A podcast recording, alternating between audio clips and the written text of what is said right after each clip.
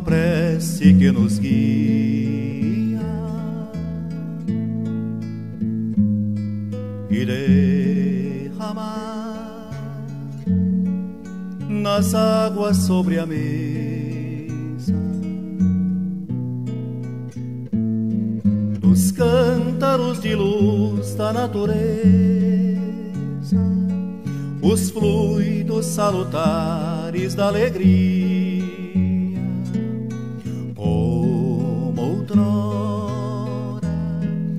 paz de humilde lar.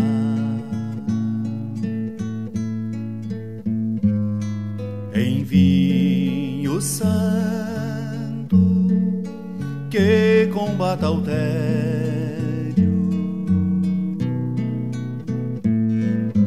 transformar estas águas no remédio vosso nome o enfermo há de curar.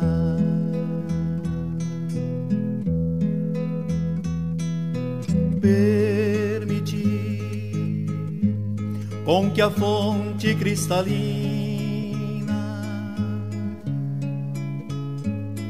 do vosso excelso e sublimado amor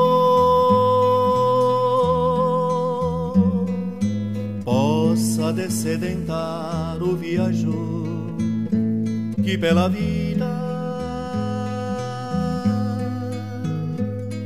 exausto peregrino Ouvi, Senhor, a prece que nos guia. Os fluidos salutares da alegria derramai nestas águas sobre a mesa. Derramai nestas águas sobre a mesa.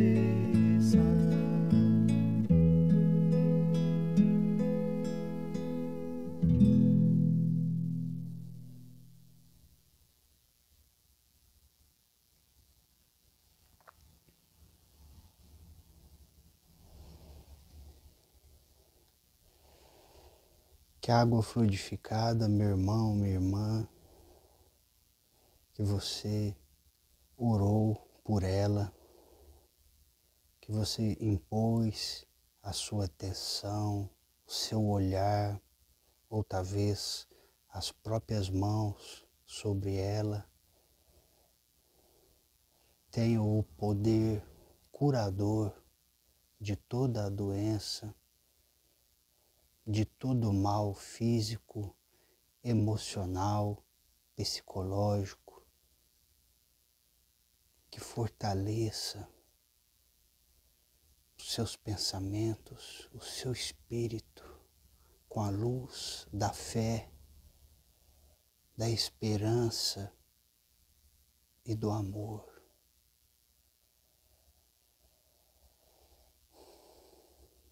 Lembrando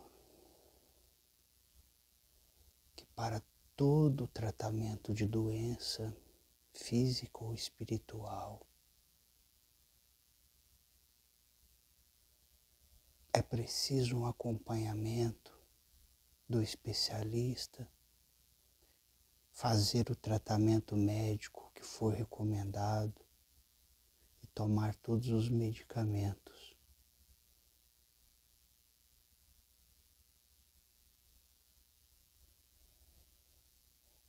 Mesmo para quem não tem doença nenhuma, a água fluidificada ela fortalece todo o corpo físico e espiritual, os nossos pensamentos, o nosso coração, no sentido emocional. Nos equilibra, porque os Espíritos trazem os fluidos de que cada um de nós especificamente necessita.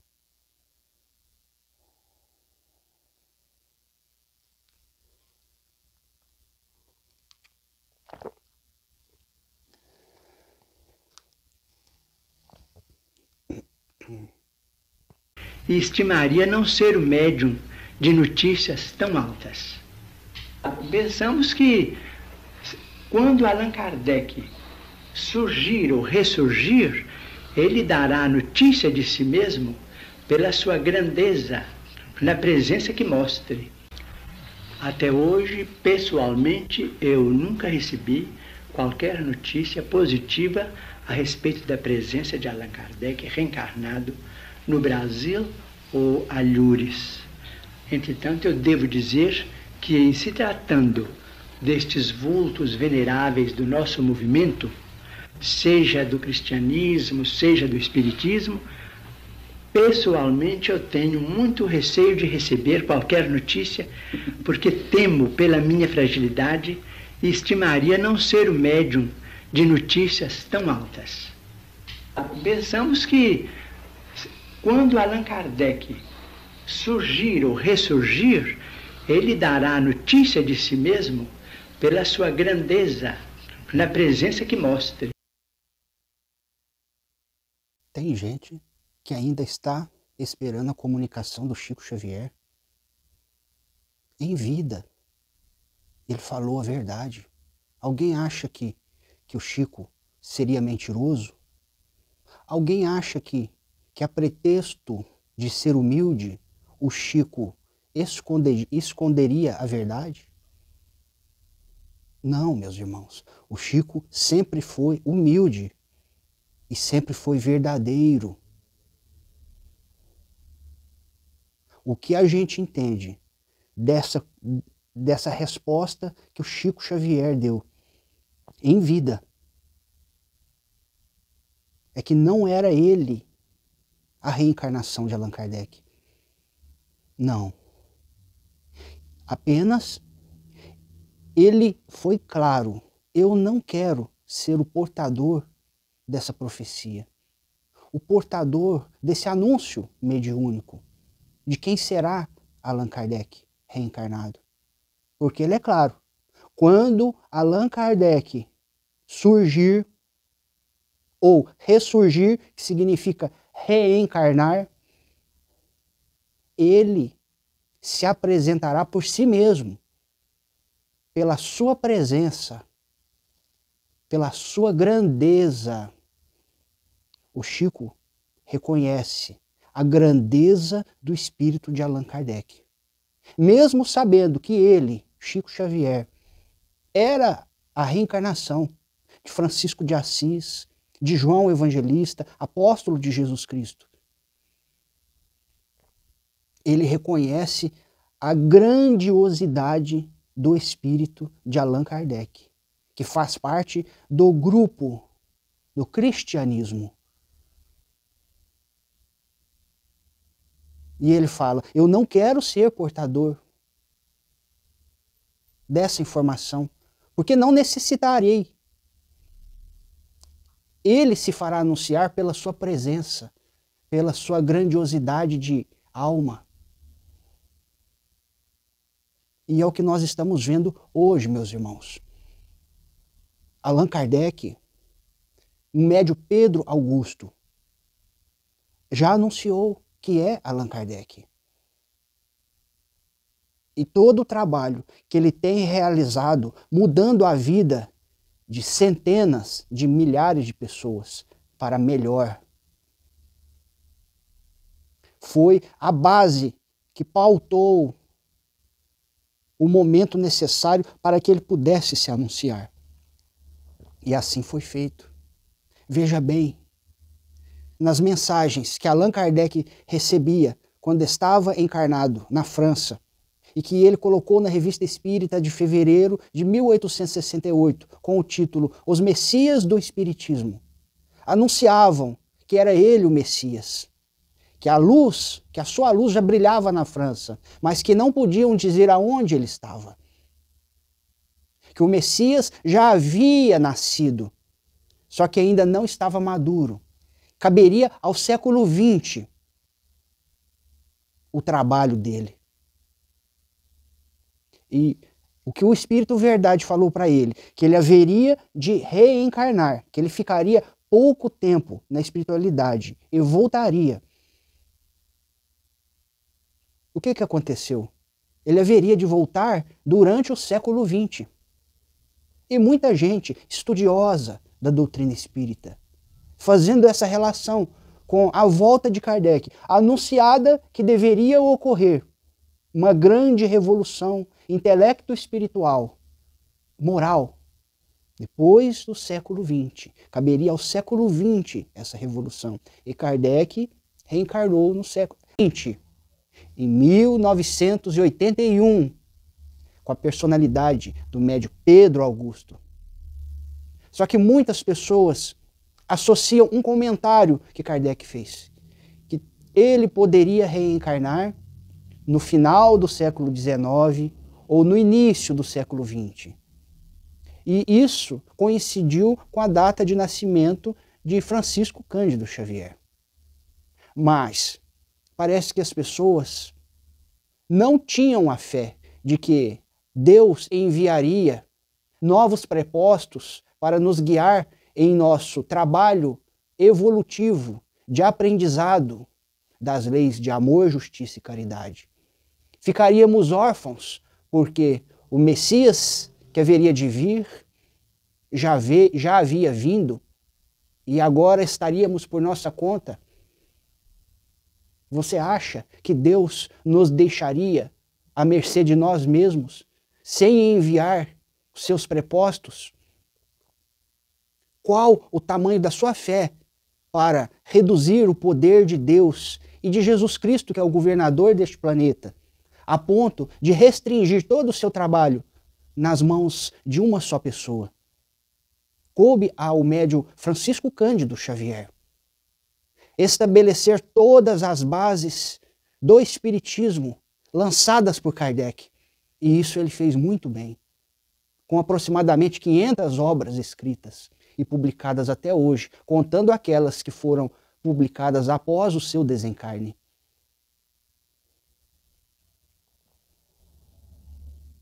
Sim, cabia ao século XX receber a reencarnação daquele que seria o Messias do Espiritismo. E que os Espíritos foram claros na época de Allan Kardec, ao enviar aquelas mensagens. O próprio Espírito de São José falara: o Messias nasceu. E ele estava lá na França. Não podia falar aonde ele estava. Caberia apenas a ele mesmo se mostrar. Mostrar por si só. A mesma resposta deu Chico Xavier ao seu entrevistador. Seu entrevistador ainda mostrou um resquício do preconceito humano, dizendo: quantas pessoas já se apresentaram como sendo a reencarnação de Allan Kardec?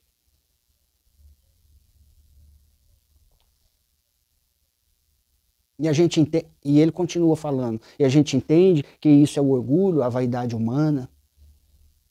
Aí o Chico, assim que o entrevistador acaba de fazer esse comentário, falando assim: a sua resposta vai pautar a minha a minha compreensão? O Chico responde: Mas quando Allan Kardec se apresentar ou ressurgir ou aparecer, ressurgir, renascer, ele não necessitará que ninguém o anuncie, devido à sua grandeza, grandiosidade de alma. Meus irmãos, hoje, atualmente, devido à obra do Espírito Hermes, através de médiums que trabalham para o cristianismo, que nós observamos e temos o conhecimento de quem é o espírito de Allan Kardec e através da própria obra do espírito de Allan Kardec que está reencarnado hoje no Rio de Janeiro, nós conhecemos um pouquinho da grandiosidade do seu espírito, muito maior do que o espírito do Chico Xavier. E o Chico sabia muito bem disso e foi muito claro na resposta. Só não entende quem não quiser entender. Só não entende quem não quiser entender, meus irmãos.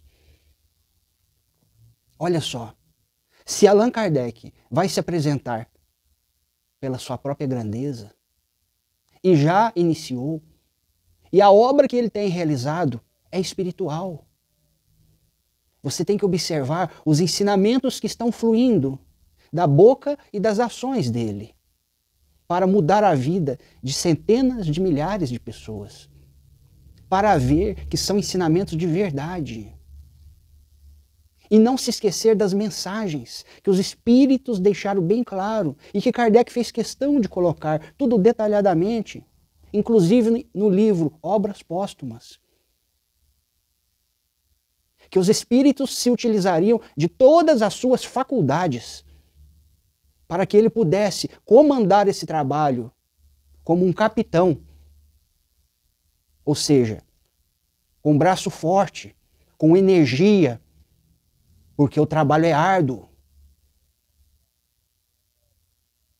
Quer dizer que Kardec, no seu retorno, seria utilizado a mediunidade. Em sua mediunidade, ele seria usado por Deus, pela espiritualidade, através das suas faculdades, faculdades medianímicas para mostrar para a humanidade. Quanto ainda precisamos aprender. E a urgência da nossa renovação interior.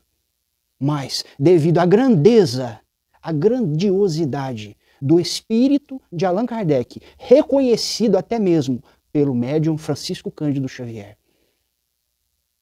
nós agora observamos e conseguimos compreender o tamanho da sua missão que era reencarnar como uma pessoa comum, sujeita a todas as vicissitudes, todas as dificuldades, todas as injunções que a vida pode influenciar uma pessoa. E o médio Pedro Augusto foi baladeiro, foi mulherengo, foi festeiro, bebeu, só não usou drogas, mas gostava da birita, Então ele vem mostrar para a gente. Foi universitário, estudou, é funcionário público, trabalhador, como qualquer um de nós que tem que correr atrás do seu sustento. Então a gente observa que ele passou por toda uma série, toda uma série de provações. Simplesmente com a missão de mostrar para a gente que com esforço, com a dedicação, todos nós podemos vencer as nossas dificuldades interiores e superar superar as atitudes erradas que as pessoas são acostumadas a vivenciar, pensando que é comum, que está certo, mas que não. Devemos prestar atenção no que é certo, ouvir a voz da consciência, seguir os ensinamentos cristãos, seguir o bem, cuidar do seu corpo físico, respeitar o próximo, ser honesto, ser digno, ser honrado, ser fiel à sua parceira ou ao seu parceiro. Não ser extremista, pensando que tudo está guardado dentro de uma obra tão pequena quanto é o volume de todos os livros existentes em todas as bibliotecas. É muito pouco a quantidade de ensinamentos que o mundo já recebeu. Porque chegou o momento em que o astral planetário, a psicosfera planetária, já consegue compreender um pouco mais sobre as verdades universais. E é neste momento em que Deus nos envia esse missionário que não trabalha apenas para uma religião ou uma doutrina, mas trabalha para Deus, para o bem de toda a humanidade. Porque a verdade é como a luz do sol alcança a todos e beneficia a todos, independente da nacionalidade, da língua, da cultura ou da religião. E o apego aos extremos, apego à religião, apego às pessoas, não está permitindo que muitas pessoas se conscientizem da grandiosidade de Deus e da grandiosidade de Allan Kardec. E tudo isso está servindo como prova para nós que vivemos no mundo de provas, para que mostremos para nós mesmos e para a lei, para a lei maior, de que somos capacitados para receber e vivenciar um pouco mais da verdade que vem da luz, da luz de Deus, da luz do Cristo, do amor. Que Deus nos abençoe a todos e que possamos ser capazes de seguir e observar as ações desta grandiosa equipe que está com esse espírito que se anunciou como Allan Kardec, a fim de que não venhamos a tropeçar no meio do caminho antes do tempo. Que possamos estudar com ele, respeitando os paradigmas que ainda existem em nós, a fim de que não venhamos a ofender aqueles que estão no trabalho do bem. Porque o trabalho do bem está para realizar em nós mesmos o dissolvimento de todos esses paradigmas. E olha só, Allan Kardec, reencarnado, para desmitificar a própria doutrina espírita, que acabou se tornando uma religião com excessos de personalismo por parte de muitos dos seus seguidores. Que Deus abençoe a todos e que Deus proteja essa equipe generosa da luz da Casa Plataforma de Oração, em seu canal no YouTube e em cada trabalhador da Casa Plataforma de Oração para que continue essa missão e possamos aprender verdadeiramente quem é quem e quem somos nós. Um grande abraço, meus irmãos. Que Jesus vos abençoe e proteja em sua paz.